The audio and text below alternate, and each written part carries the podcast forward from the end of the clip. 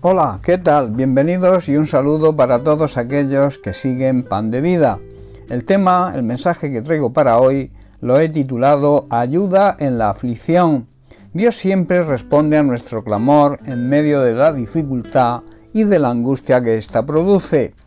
Pablo en el libro de Romanos capítulo 8 versículo 16 al 18 escribe lo siguiente, El Espíritu mismo da testimonio a nuestro espíritu de que somos hijos de Dios, y si somos hijos también herederos, herederos de Dios y coherederos con Cristo, si es que padecemos juntamente con Él, para que juntamente con Él seamos glorificados. Pues tengo por cierto que las aflicciones del tiempo presente no son comparables con la gloria venidera, que en nosotros ha de manifestarse. El Espíritu Santo se une a nuestro espíritu para confirmar que realmente somos hijos de Dios, y como somos sus hijos, su herencia nos pertenece. Los hijos son los que están legitimados para heredar. De hecho, somos los, los que heredamos junto con Cristo la gloria de Dios. Esto es uno de los grandes privilegios que tenemos los hijos de Dios. Pero claro, si vamos a participar de su gloria, también debemos participar de su sufrimiento. Él fue experto en sufrimientos.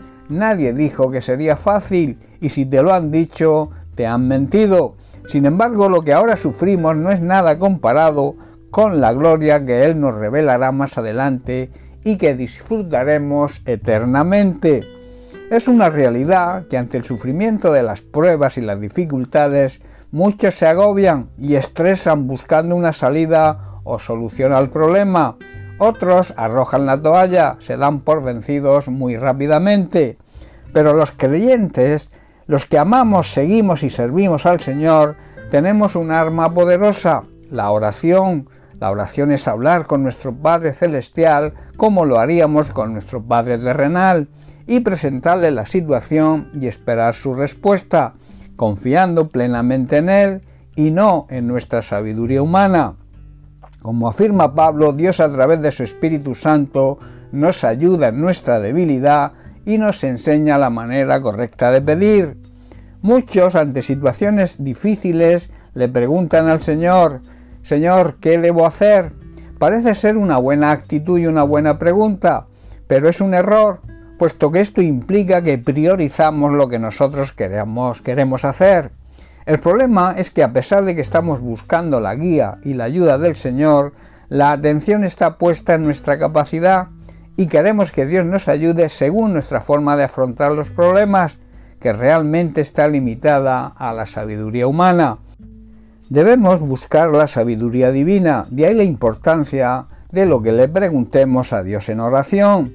Esta sabiduría divina, cuando la pedimos a Dios, Él nos la concede en abundancia y sin reproche. Por tanto, nuestra pregunta al Señor cuando estamos en oración y en una buena relación de intimidad con Él debe ser, ¿qué vas a hacer, Señor, con mi problema? Y luego esperar confiadamente y con paciencia su respuesta la cual a su tiempo, en el tiempo oportuno, nos vendrá. Si no lo hacemos así, seguramente fracasaremos al dejarnos llevar por nuestras ideas en vez de buscar el plan y la sabiduría divina.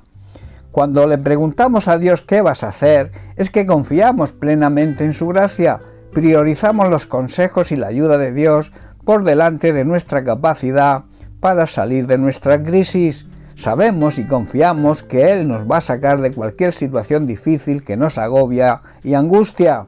Los planes de Dios son siempre perfectos y Él quiere y desea lo mejor para nosotros. Y cuando confiamos en su sabiduría y en su poder, actúa en nuestro favor, abrirá o cerrará puertas según sea el caso. Para Él nada hay imposible. Nosotros solo debemos obedecer y confiar plenamente en Él. David entendía esto perfectamente y por eso escribe en el Salmo 37, versículo 5, Encomienda al Señor tu camino, confía en Él y Él hará.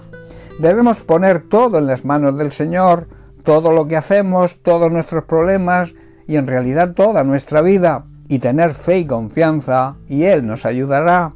En medio de la aflicción, debemos ser sabios y buscar siempre su ayuda y su consejo, sabiendo que Dios siempre está a nuestro lado y nos ayudará en todo momento. Dios es nuestro Padre Celestial y nos ama como un buen padre ama a sus hijos y quiere lo mejor para nosotros. De ahí que debamos estar seguros confiando en la gracia de Dios que nos ayudará en medio de la aflicción y la angustia. La gracia de Dios es la capacitación que Dios nos da para afrontar cualquier situación por muy difícil que nos parezca. Bien, pues hasta aquí el mensaje de hoy. Que Dios te bendiga. Un abrazo.